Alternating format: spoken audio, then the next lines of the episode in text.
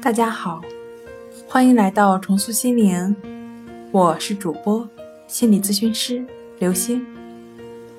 今天要分享的问题是：强迫症患者怎么会这么痛苦呢？一方面，作为心理疾病的一种，社会还不太了解，即便是至亲，也没有办法感同身受，患者很难得到共情。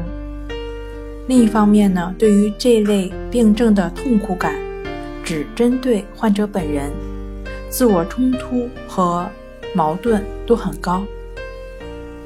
今天跟您分享到这儿，欢迎关注我们的微信公众账号“重塑心灵心理康复中心”，也可以添加幺三六九三零幺七七五零与专业的咨询师对话。